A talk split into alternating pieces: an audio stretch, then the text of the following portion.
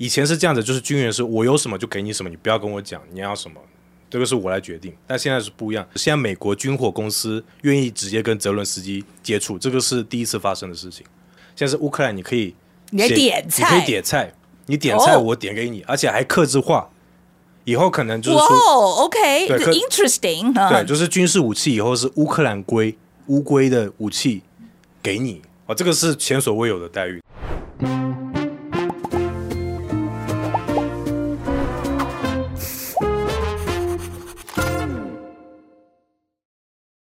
大家好，我是狒狒。嘿，大家好，我是奥斯陆。哎，欢迎收看今天的《匪夷所思》啊。那今天的阿姨想知道，我们是请回来了这个呃俄罗斯专家鲁斯宾啊。嗯、最重要就是因为最近这个俄乌战争有一个很大的转折嘛，啊，就是这个乌克兰哎突然哎就是打了一个很大的胜仗这样子。那就我今天找鲁斯宾来，其实是因为看到很多外媒啊。就一直在讲说啊，这个普丁内部啊，国内啊有很多这个反普的声音啊，然后一直在讲说普丁会下台。我觉得他们讲的实在有点夸张这样子，所以我想去找那个鲁斯宾来讲，来到底这个是不是真的有有这种任何的可能性啊？就是普丁会下台这个可能性了哈。那我我是想要知道说这个外媒有没有吹牛？对，那我想要知道的事情是，那到底这场战争还会打多久？因为我们都知道这个战争已经对世界的经济造成非常大的影响。那到底？俄罗斯跟乌克兰，他们两边的人民跟他们的精英是怎么想的？他们还要打多久？会撑到明年吗？还是后年吗？还是打下去呢？我很想知道什么时候这个战争会结束。好，我们来看看鲁斯宾怎么说。请看，嘿，鲁斯宾先谈一谈啊、哦。很多人都是用 turning point，就是转捩点这件事来形容这一次俄乌战争啊、呃，这最近这一波这样，你同意吗？我觉得在。某种层面上是有这个转捩点，但是在军事，就是他在政治意义上对士气、对乌克兰的士气、对全世界呃支持乌克兰的这些国家来讲，它很明显是一个转捩点。但如果是在军事层面上，呃，这次这两天那个美国的奥斯汀防长还有拜登，他们都有呃表态这件事情，他们说这个还不是转捩点啊、呃，就是乌克兰国防部部长他有受访，还有这个西方啊、呃，尤其是美国，他对这件事情的态度还是比较谨慎的。就认为说，在军事层面上，这个转捩点还并并没有到。这次我们特地找你来，其实我想要知道俄罗斯国内的情况，因为这次很多人跳出来骂，就是极右的也跳出来骂，然后这个反战的也跳出来骂。那有一个 UCL 的专家啊，他就认为说，这是普丁逐渐没有办法掌控言论的前兆。我们有看到这样子吗？呃，目前来讲，俄罗斯现在国内有个严重的问题，就是俄罗斯一般的民众他们收看电视。呃，关于乌克兰战争节目的收视率是严重在下滑，所以像俄罗斯普遍社会的气氛弥漫着，就是他不想去呃关心乌克兰现在战争发生什么事，因为他不想去懂，他也觉得绝望。像俄罗斯有这个情绪，所以现在俄罗斯国内右翼、极右翼的民族主义者，从一开始就支持这场反斗战争，他是持续在关注的，就是这一群人。那现在俄罗斯的任何状况，比如说像这次乌克兰反攻成功，那他们就是骂得最凶。但是你台面上也只看得到这些人在骂，大部分大众的。观念是不想去知道这个，当然还有点嘲讽啊，嘲讽普丁这样子。嗯，我们先讲一讲他们这个骂是骂都骂些什么？比如说吉优义他，我听说骂很难听啊。对，吉优义情呃情绪非常最崩溃嘛，就是骂三字经以外一个最经典的，他们讲话就是说俄罗斯军队就不应该存在这个世界上。对 从一开始就不不应该被生出来，不应该被生出来，就是骂到这种境界，然后骂普丁的。但是我要说的是，吉优义他在骂的是这个军队的指挥部里，因为他们所希望的是俄罗斯可以尽早战胜乌克兰，但他并不是在骂普丁应该下台，这是两个层面的事情。嗯、对对，这个我同意。对，对因为极右翼他的立场利益跟普丁是绑在一起的，他们是有一个共识的。嗯，所以他们骂的是打得不好，不是骂普丁要下台，就这这是两件事。这是两件事情。OK，好，那我觉得。可是至少对于普丁一直宣称说乌克兰不可能挡得住啊，就是说我们俄罗斯军队很会打啊，他们绝对没有是跟我们不是对手，这个说法现在穿了吧？对，早一早就穿了，因为俄罗斯国内民众大部分人不太想去看这种电视节目，不想去知道，就是因为这个东西已经穿了。你跟俄一般俄罗斯人讲，他不是不敢讲啊，他应该说他确实不敢讲，但是他也知道心里知道这个这个战争就是不是道德的，不是道义的嘛，所以这个。呃，普丁这样讲只是一个士气的维持了，但是效果很有限。嗯，所以说，的哦，我刚刚就在讲了，就是说，说一般民众不愿意去谈这件事情，是因为觉得很丢脸啊。呃，还有一点是怕犯罪，因为现在俄罗斯在进行这个舆论管制，你只要呃，比如说他有个法律说你假发发布这个对俄军不利的消息，你就可能被关十五年啊，这个是最严重的法律。所以这个导致普丁，呃，很多人问说，普丁政权是不是有受到下台的疑虑？光诶，你要让普丁政权下台，按照俄罗斯传统的历史来看，只有三种方式，但不太可能是像是民众什么啊、反战就让他下台。三种方式，第一种方式就是普丁死亡，啊，他老死了，但是这件事显然目前没有发生。第二件事情就是发动这个法律弹劾，但是像我刚刚讲，他已经发布了这个法律，你只要说这个消息，你就被关十五年。俄罗斯现在已经很多人在坐了，坐十五年，啊，所以这是不太可能是，也不没有这个条件。第三个呢，就是安全部门的发布的政变。俄罗斯从以前到现在，你如果真的想在俄罗斯改朝换代，必须是内部的精英派系。让普丁下台，嗯，就要自己分裂。但但但是我说，现在俄罗斯台面上的政治精英大部分都是极右翼、民族主义的，他们是一起的。嗯，好，所以普丁不是是不是普丁去操控他，而是他们是个利益关系。对，所以所以基本上，有没有可能有一天连他们都觉得普丁不够激进，这样子，所以我把你推翻了？这样。其实他们一直都觉得普丁不够激进，因为普丁严格意义上来讲不算是极右翼，但只是他跟只是说他跟极右翼合作。因为现在在俄罗斯，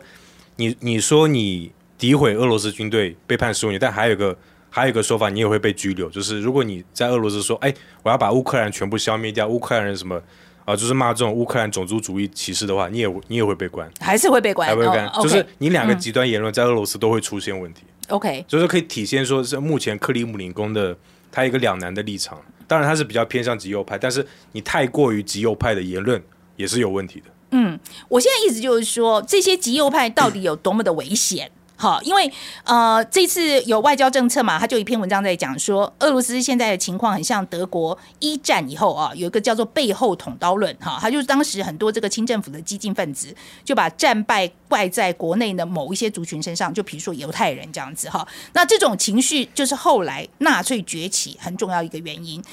专家就担心，如果俄罗斯经济继续恶化，在战场上又没办法取得进展，他这个国内很可能会出现更多这种极右分子，会让社会更动荡不安。我现在意思就是说，真的有可能到这么没办法控制的情况吗？呃，应该是目前看起来应该是不太可能，因为极右派在俄罗斯仍然是比较呃比较少数的一个团体，他们不是因为他们是比较极端的右翼派，然后俄罗斯大众的。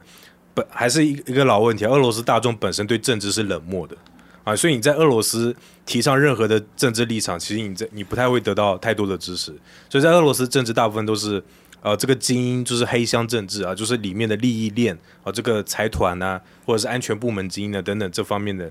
呃一个比较稳定的一个架构，来形成了俄罗斯这个比较专制的国家。所以你在这种场景下，你想要发动一个。什么全国渲染的极右翼风波等等，不太可能。现在还看不到就对了，还看不太到。OK，那你觉得呃，所以刚刚我们讲的全外交政策这个，你觉得就是没有这个可能性吗？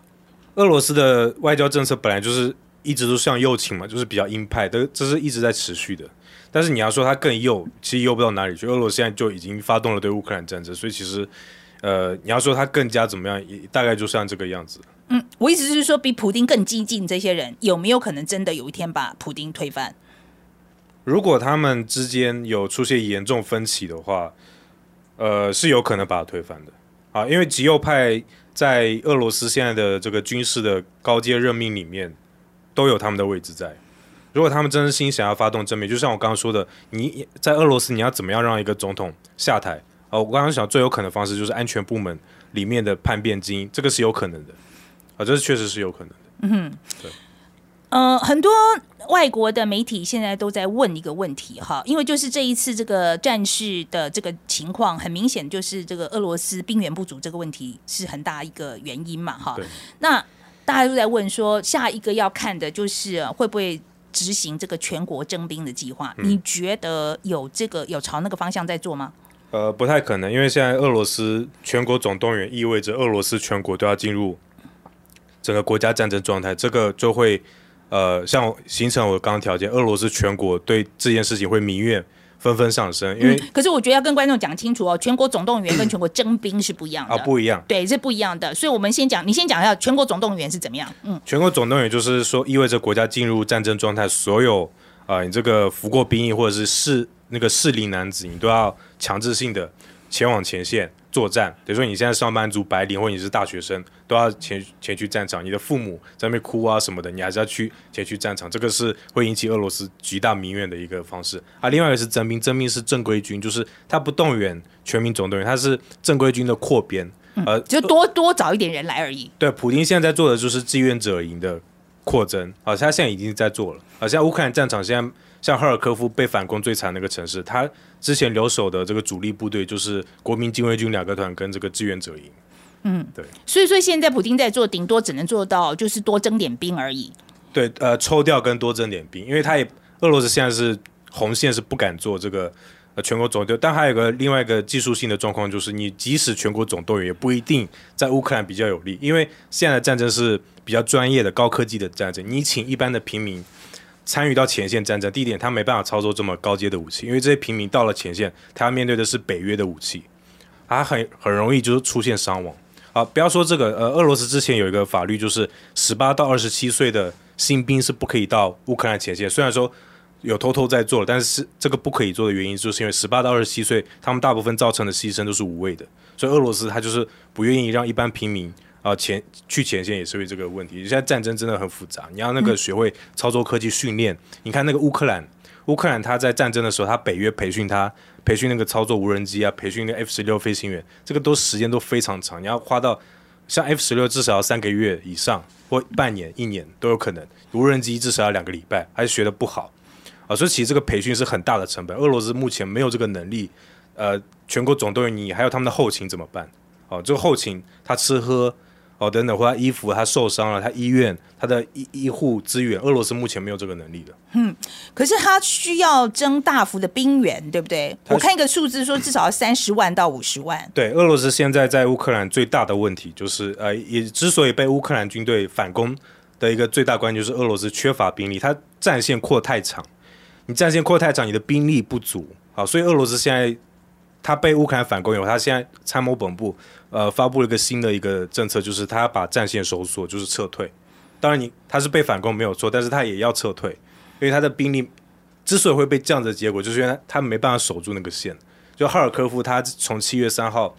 其实这件事情还蛮有意思的，就是乌克兰在反攻之前的时候，美国其实一直在监测那个伊祖姆，就是透过遥感卫星去。收集那个伊祖姆，那个、伊祖姆是什么？呃，伊祖姆它是那个哈尔科夫伊祖姆，就呃哈尔科夫下面有个城镇叫伊祖姆。OK，就乌克兰它反攻，最先从那边开始。美国遥感卫星就是那边观测到说，哎，从七月三号你俄罗斯占领了利西昌斯克以后，就是北顿涅茨克拿下来，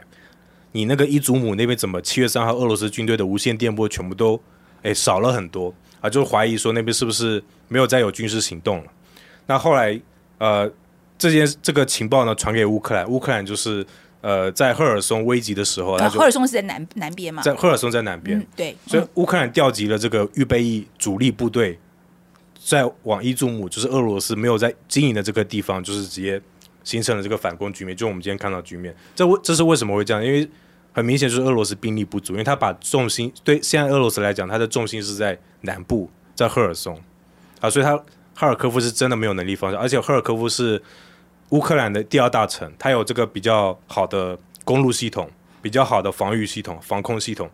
俄罗斯没有在赫尔科夫有办法产生像顿内茨克那么好的条件，去对这个城市发动进攻。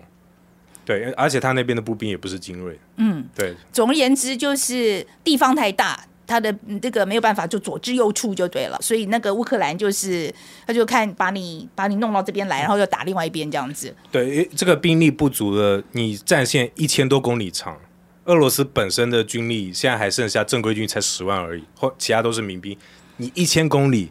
十万人，你没有办法守住啊，所以你那个线非常薄弱。嗯，所以听起来我觉得，我不知道。你觉得这个俄罗斯这样子下去打，他这个兵源的问题有办法解决吗？他兵源很难从根本上解决，他变成比如说像增加十万、二十万是不太可能的事情。他因为他现在已经抽掉了，仍然是有这个问题，所以他现在在做的就是把战线收缩，呃，收缩到这个顿涅茨克方向，让一部分给乌克兰，然后他就集中饱和的这个攻击力量。啊，就等到冬季对乌克兰发动这个报复性的攻击。那相诶，所以因为我们要知道的是，对俄罗斯这场战争意义是第三阶段的意义是，他要把这场战争变成消耗战，他的这个阶段的目标是在南部赫尔松，他必须确保克里米亚的安全，所以他这些调兵的部队全部要往赫尔松，因为赫尔松现在乌克兰正在猛烈的攻击，嗯，这对俄罗斯来讲是这样，所以他战线必须收缩。所以对俄罗斯来讲，最重要的是保住克里米亚，保住克里米亚跟赫尔松要取得进展，然后往扎波罗热，就是南部的城市跟尼古拉耶夫方向，把这些就先拿到，形成一个呃乌克兰的东南部走廊，然后确保他的黑海的舰队两栖登陆的。这个实力可以往奥德萨方向，直到最后面是这样子，所以现在东部相对不重要。OK，好，那我觉得大家之前都是期待说这个经济手段来解决问题嘛，哈、呃，我其实有看到一些报道啦，就在讲说这个其实这个莫斯科啊什么呃也开始有一些什么缺货的状况啦，就是呃总总而言之也是讲民怨了哈。那现在这个经济手段来解决问题啊。可是现在看起来，我觉得欧盟自己本身内部也因为这是天然气的关系，其实民怨也很高啊。对，所以两边好像在比说看谁民怨比较高，撑不下去这样子啊？你觉得谁的问题比较大？呃，我要说的是，俄罗斯从二零一四年被制裁，是从二零一四年被欧盟制裁。俄罗斯从那个时候生活品质就已经这么低，这么低，低到现在。OK，那从那时候就开始就是要要买什么就没什么了。对对对对对对，已经已经物资已经缺乏很久了。就俄罗斯现在状况是，我们讲的莫斯科也是这样子吗？就它是物资物资是够，只是说有有些人西方的高高品质的选项你买不到，现在是这个状态，但你活得下去了。嗯。那俄罗斯从二零一四年一直都这个状态，就期待值很低了。OK，好，现在这个低就不会有民怨。OK，好。对，那欧盟是就是反正每天就只能吃就是那几样这样子，就那几样大家就习惯就好了，哎，能活就好了。俄罗斯就这个状态，所以你要说民怨一定是欧盟高了，因为俄罗斯从二零一四年就惨到现在。嗯，那尤其是欧盟发发布了那个什么签证制裁。他说：“呃，那可是俄罗斯从以前去就没办法去 这里，就就很难去了。你的文件就已经很多了，现在现在没有差。OK OK，所以说对欧盟来讲影响比较大，因为那个反我想感觉是很明显的。因为我听说光天然气就涨了十倍啊，那个真的很夸张啊。对对对，因为那个能源价价格是真的涨蛮夸张，还有超市里面的一些这个生活民需，就是一些肉啊、鸡肉啊什么都涨蛮高的。这个对欧盟来讲确实是呃。”最近才发生，是真的蛮蛮让人吃惊的一件事情。嗯，呃，所以你意思就是说，欧盟其实也已经撑的有超过你的预期。对，哦，已经有超过你的预期了，对，超过我预期了。哦，真的啊？对，你你你本来觉得他们什么时候就应该就应该受不了了？我我因为我我有朋友在欧洲嘛，就是我有看他那个超市，他那个。我天哪，他这个礼拜涨了这点价钱，然后下个月又涨了，又涨了一倍，那个真的看得很夸张，因为他收入就那一点钱，就是因为大家都觉得哦，在欧盟，因为很多人想去欧盟生活嘛，很多人逃难到那边，就是希望可以过得比较好的日子，啊，结果你现在过得也很辛苦，比如说他洗澡什么，只能洗个十分钟、十五分钟这样子，就是生活品质真的有下降很多了。嗯嗯，对。呃，其实这个就是我下一个 问题啊，因为其实现在也那个乌克兰的这个军费啊，要支持他们继续打的话，其实一个星期听说就要花到十亿美金啊。对，好，一个星期我们讲一个星期哦，哈。那所以说，你觉得这一次的胜仗，哈，就是有没有足够让西方国家哈，或者是给乌克兰足够的说法来来说服西方国家继续来支持他？呃，乌克兰是这样，他反攻成功没有错，他六千多公里是非常大的胜利，在士气上，在政治外交意义上面都是不用毋庸置疑的一个胜利。但是我要说的，在军事层面，就是我们要还是要回归到这场战争的本质上。这场战争本质，乌克兰跟俄罗斯两个国家都认识到一件事实，就是这个是长期消耗战。所以，俄罗斯他为什么会被反攻成功？就是我刚刚前面说过的，他的兵力不足，所以他的战线拉太长，没有办法防守，只能往后撤。所以现在这个问题轮到了乌克兰身上，乌克兰现在的正规军是二十万兵力，他也是面临兵兵源不足的状况，因为你的兵源跟俄罗斯比，仍然是俄罗斯的火炮、战车、后勤能力都比你高，比乌克兰高。你乌克兰现在六千公里夺下来了，可是你光二十万兵力是要怎么去守它？嗯，这也是个问题，就是这个球，呃，现在的战争比较像是这个球踢到你身上，你你来你来想办法守住啊，等你走了。这个球我来接，嗯，我要想办法守住。现在这个问题轮到乌克兰身上来。现在的问题不是说谁多占领领土多的问题，而是你可以撑多久，你你怎么去消灭对方的有生力量，这才是重点。你那个领土夺了，可是人家的战线收缩，俄罗斯离他的本土后勤线更近，他是不是可以发动更更多的选项的一些？呃，饱和攻击对你的点位进行攻击，因为当初乌克兰也是这个样子，乌克兰它被收缩战线嘛，所以现在才可以反攻成功嘛。对，所以现在到了呃关键就是到冬季以后，乌克兰它是否有办法面临新的一波俄罗斯的饱和攻击，这是个问题。所以，俄罗斯现在战术调整，但是我们要知道的是，它兵力悬殊并没有改变，所以俄罗斯可能在接下来它会透过呃冬季的这个地地面变硬了以后，用这个装甲部队的集结，发动一波新的攻势，因为它原本是仰赖那个重型火炮的攻击，这个是单一方法，它现在用多元的方法进行操作。嗯，所以我要说的是，呃，现在对乌克兰国防部长或者对拜登、奥斯汀他们这两天对我说。不不敢太乐观，现在乌克兰的局势，因为他需要更多更多的军援。嗯、对乌克兰来讲，什么叫做胜利？要把俄罗斯军队消灭掉，你才有可能这场战争才有办法结束。对乌克兰来讲是，那你要怎么消灭？你的现在军援的悬殊差必须去提高，你的兵力必须更提高，你才有办法消灭。嗯，对。那有没有可能谈判呢？你觉得？目前不可能谈判，因为呃，乌克兰他发布了这两天发布了一个安全条约啊、呃，里面有牵涉到这个。他规定对俄罗斯的三个条款，第一个条款就是俄罗斯必须撤退，第二个条款就是你永远都不可以再呃侵略我的国家，第三个就是你赔偿三千亿美元，啊，就是他这个安全条约的方向就是让俄罗斯就是说你必须回归到你苏联那个时候的边界，就是你克里米亚都必须撤出去，所以这基本上乌克兰已经认定就是这个就是非这样不可，然后所以其实这个其实很难达到了，就是目前听起来是这样，没错，很很多人在讲核武的可能性。呃，像我刚刚说的，俄罗斯它第三阶段调整战略收缩以后，那核武其实并没有，还目前还没有必要用，因为俄罗斯的本质上对这场战争的判断，它是要长期消耗战，就俄罗斯希望把这场战争拉长，然后迫迫使乌克兰他这个后后勤这个支援，欧盟的支援进入疲劳期，啊，就是从里面找机会去突破，这样子。嗯，可是乌克兰今天这个表现有没有 surprise you 呢？当然，当然，当然，这个非常，呃，但是他冲得太快。现在军事专家比较担心的问题是，你乌克兰反攻是没有问题，可是你冲得太快，六千公里真的很大，哦、就想说变成很难守住，因为你就二十万兵力，哦、除非北约介入啊，北约派军队进去，你的兵力扩增，那俄罗斯相对他就没有优势。可是你现在还是靠你原本这二十万的乌克兰军啊进行这个攻击，而且。他在反攻的时候，我们现在可以看到两呃一个地图的现象，就是乌克兰军队现在集结了大量的兵力在扎波罗热，就是南部的方向，跟这个顿巴斯、利西昌斯克外外围的方向。这意味着什么？意味着他当初在反攻的时候，乌克兰军力在赫尔松是持续的在发动猛攻的。那他在伊祖姆、哈尔科夫方向可以取得突破，是因为他在赫尔松付出了非常惨重的代价。哦，就是当然俄罗斯也付出了惨重，可是你乌克兰你的兵力。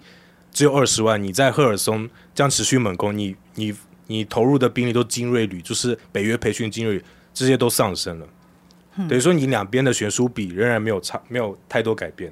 那、嗯、现在问题是在这里，我还是想要知道，就是乌克兰这一次做对了什么，所以今天才有办法有至少他打了一个胜仗嘛？对，对不对？他做对了什么？呃，我觉得乌克兰他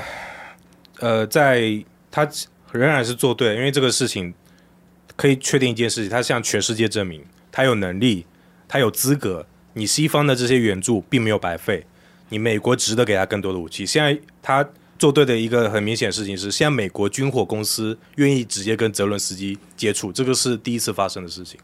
什么意思？就是说军火公司跟你泽伦斯基接触，谈的是什么条件？谈的就是以后以前是这样子，就是军人是我有什么就给你什么，你不要跟我讲你要什么。这个是我来决定，但现在是不一样。现在是乌克兰，你可以你点菜，你可以点菜，你点菜我点给你，哦、而且还克制化。以后可能就是说，OK，对，interesting，对，就是军事武器以后是乌克兰龟乌龟的武器给你哦，这个是前所未有的待遇。那这个就是反攻给美国军火公司带来的一个呃，就是认为说你有这个资格让我这么做。嗯，但是还是。美国官方还是不太敢乐观，因为到冬季，就像我刚刚讲的问题，就是你这个军援就算克制化，是否还来得及？因为这个武器，像之前美国说十亿十亿美元，呃，十亿美元的这个军备的援助，它需要在一年多两年内去达成这个条件。嗯，就这个时间是拉得很长的，所以这要看冬季到底怎么样。But you never know, right？对，因为他们已经真的 surprise us，surprise everybody。我我我觉得，另外一个是我想要谈谈，就是说我们在讲就是乌克兰的民间的这个韧性这个东西哦，就是他们这个乌克兰的民心这个东西，嗯，我其实也觉得蛮意外的，就打了这么久，其实两百多天看起来好像还是 we gotta do it。对，呃，你看这次哈尔科夫俄罗斯一撤走以后，那个哈尔科夫当地的居民，还有那个伊祖姆的居民，居民马上拿起乌克兰国旗，很快，刚前脚前脚撤走，马上就拿起国旗那边挥舞，再让乌克兰军队进来。所以这个很显然就是代表说，你俄罗斯统治那么多个月的城市，它的居民的这个向心力还是很强的。嗯，所以这个也符合就是俄罗斯当初，呃，这个很多军事专家判断，就是你俄罗斯，你这场战争虽然你夺得下领土。但当地的居民是不服你的，啊，你这个公投，你说要俄罗斯他啊，乌克兰这次做对，还有一件事情就是，俄罗斯原本计划在九月十一号对赫尔松、扎波罗热、马利马利乌波尔等等城市要发布一个公投，公投这些领土并入俄罗斯联邦。那乌克兰他很着急嘛，所以他这次反攻成功，迫使俄罗斯把公投日期往后延。这是一个非常大的成功，因为你如果这个公投一过，你这领土并入俄罗斯联邦，这个将来谈判是非常困难的事情。哎，也不是说谈判，就是说你在国际法上面，你得说你在对俄罗斯本土发动攻击，啊，这个会形成俄罗斯发动核武的条件，啊，就是发动的 nuclear，就是真的对你发动核武，这个是乌克兰最不乐见的事情。所以你觉得接下来这个可能的 end game？我们现在谈这个东西会不会太早？还是太早了？因为现在的战争，像我刚刚说，俄罗斯它面临的状况是我们三个三个三方嘛，俄罗斯、乌克兰、西方。俄罗斯现在对他来讲最大的问题就是兵力不足，所以他把战线收缩，他没有放弃。那他战线收缩以后，他要持续发动攻击。那对乌克兰来讲，他的兵力也不足，他需要更多的西方的支援，但是西方的支援的武器的速度、数量都仍然有限。那俄罗斯有限，但是。双方有悬殊比，那西方也不敢太乐观。嗯，所以这场战争可能冬季，呃，就是说，你乌克兰今天反攻，我也在俄罗斯也在报复性的攻击，你打那边，我打这边。现在战争就是这样子，你打到哈尔科夫，我俄罗斯往赫尔松打，就是两边永远都不会怎么讲。Yeah, I know what you mean。反正就是这边呃有一点叫拉锯战，拉锯战，就变有点就变成拉锯战这样子。因为因为俄罗斯之所以把它设设为消耗战，是因为俄罗斯在发动这场战争的时候，他已经决定把自己的经济利益给牺牲掉了。现在俄罗斯的人的生活品质非常差啊，就是真的跟西方没办法比，但是他就是愿意接受这个状况，他就是已经保持着俄罗斯保持这种状态，要把这场战争打到底。那所以在面对这个状况的话，你乌克兰。要怎么去达到你所谓的条件，就是收复这个领土？那你很明显，你的兵力跟你的西方资源必须要更多更多才有可能。我们一直没有谈到中国的事情，哈，就是说中国在这中间扮演的角色，主要是因为中国国家主席习近平很快就是会在乌兹别克，应该是会见面嘛，哈。嗯、呃，你觉得中国可能的反应是什么？等于说。乌兹别克跟普丁还是跟谁？我呃，我觉得应该是说，你觉得中国在这中间，我我觉得乌兹别克这个不用谈的原因，嗯、不用谈太多的原因，是因为我们节目播出的时候，他们已经结束了。嗯、OK，可是我我想要知道，就是说，你预期中国会在这中间，呃，会更支持表态支持俄罗斯吗？因为现在他其实还有一点顾忌西方的看法。所以不敢做的太多。嗯，那你觉得他有可能是有可能做更多的吗？哦，我要说的一件事情是，你要如果是讲到这件事，你要站在中国的立场去看。如果你有做过生意、做过贸易，你就知道，对中现在的中国来讲，俄罗斯是没有一个是他在在经济上面没有吸引力。嗯，对中国来讲，俄罗斯这个穷亲戚，对他是个穷亲戚，他唯一的价值是什么？就是能源输出。所以，习近平为什么要到哈萨克？为什么到乌兹别克？因为这两个国家是产天然气、产油国。对，所以他就是要希望去找俄罗斯以外的选项，找一些可替代的伙伴来去稀释掉俄罗斯的这个呃唯一的这个魅力。所以对中国来讲，呃，俄罗斯它这个国家并没有经济的呃魅力，所以中国的企业是不太想去俄罗斯投资的。中国的企业它对俄罗斯是有顾忌的。因为俄，而且你如果去那边投资，二次制裁。你如果因为因为很多中国国企，你去西方投资，你如果他不想去面临二次制裁，还还有一点是中国，我听不懂什么二二二次制裁，就是你中国企业如果你在俄罗斯跟他有一些军工业的来往、高科技来往，被美国发现，你可能哦啊，你就是你以后跟西方也不能做生意。中国大部分都不想面对这个状况。还有中国现在还不太清楚俄罗斯到底哪些人受到制裁，他们其实不太懂，所以他们干脆就是不想跟俄罗斯。有太多经济往来，所以我们要知道一件事情：中俄之间在经济层面上面是比没有像新闻上所讲的那么的嗯巴结巴结呃对，没有。所以现在习近平跟俄罗斯之间的关系，其实就在意识形态上面，就是对乌克兰战发动战争是有一点呃相近，但是在实质层面上，还有这个呃还有一个我要说的是，俄罗斯跟中国之间，很多人在说那个人民币结算系统，但是中国的人银行在俄罗斯的开设的分行数量非常少，所以两边的银行的结算系统，两边都不是全球化的结算系统，所以两边有各自的各自的客户，他们两边是没办法对接在一起的。嗯。啊、呃，所以这个现在其实对俄罗斯来讲，跟中国的关系是非常尴尬的。嗯，所以说他们也没有办法预期说这两个真的会很快的结合在一起。这个其实也也还没也不会不可能，短期之内应该也看不到。对，因为俄罗斯其实最希望的是得到中国的经济援助，但是就像我讲，对中国来讲，它有这些问题所在，所以俄罗斯现在必须去拉拢除了中国以外的国家，像印度啊、呃，俄罗斯东方演习，他也邀请了印度去参与，印度跟越南。所以在这个条件，可是印度跟越南跟中国关系都不太好，嗯，所以俄罗斯跟中国关系还仍然会保持一个，呃，其实很多专家都说这是不是很舒服的一个关系，就是有点尴尬的关系啊，呃，因为中国的立场很明显，他是不想要过度的仰赖呃仰赖俄罗斯的能源，也不想要太呃支持俄罗斯在乌克兰上面什么战争，他相对比较保持中立。我想要知道，就是说我们从这个故事里面啊，就是这一次俄乌战争的故事，嗯，我我讲了，我自己最大的 take away 其实是。乌克兰民间对于这个呃，就是乌克兰民间这个韧性这个东西，其实对我来讲是最大的启示在这里。你今天是要全国你要认同这件事情啊，哦，我觉得这个对我来讲是最大的启发。而且我想要知道你的看法。我觉得，嗯，乌克兰现在很大的问题，它之所以会今天呃发生就是战争，还是很多问题没有解决。其实乌克兰它在这个国家在这苏联解体这二十多年，它并没有去重视它的国防自主产业。乌克兰它。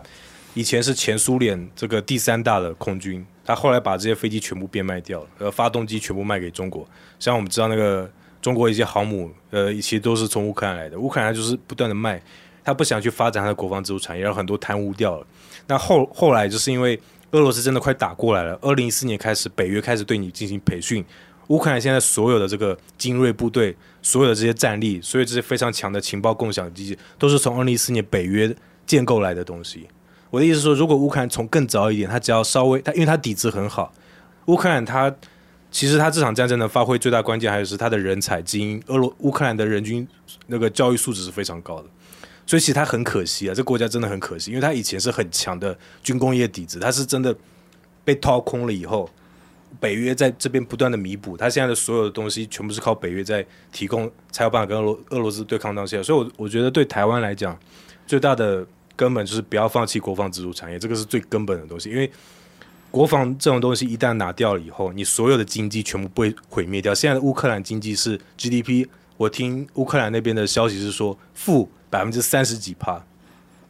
你这场战争如果持续打两年三年，你你半年就 GDP 负三十几趴，你乌克兰所有的民工企业没有办法生存，没办法做生意，你人民是不可能有办法条件生活的。所以我说，对台湾来讲也是，如果你不重视国防自主产业，你台湾到时候跟中国开战了，中国把你所有东西全部毁灭掉，你你所呃有些统派所幻想的是跟中国统一啊有什么好处？什么好处？你你上面的地全部被磨平了，你因为你国防自主产业不想去发展它，台湾很多东西被毁灭掉了，你根本你根本就是二等三等公民，你每个月只能拿几千块台币薪水，你可能现在领四五万，你到时候只拿四五千。战争就是这样子，乌克兰现在整个人间炼狱，那个东部地区啊，嗯，对，所以我说，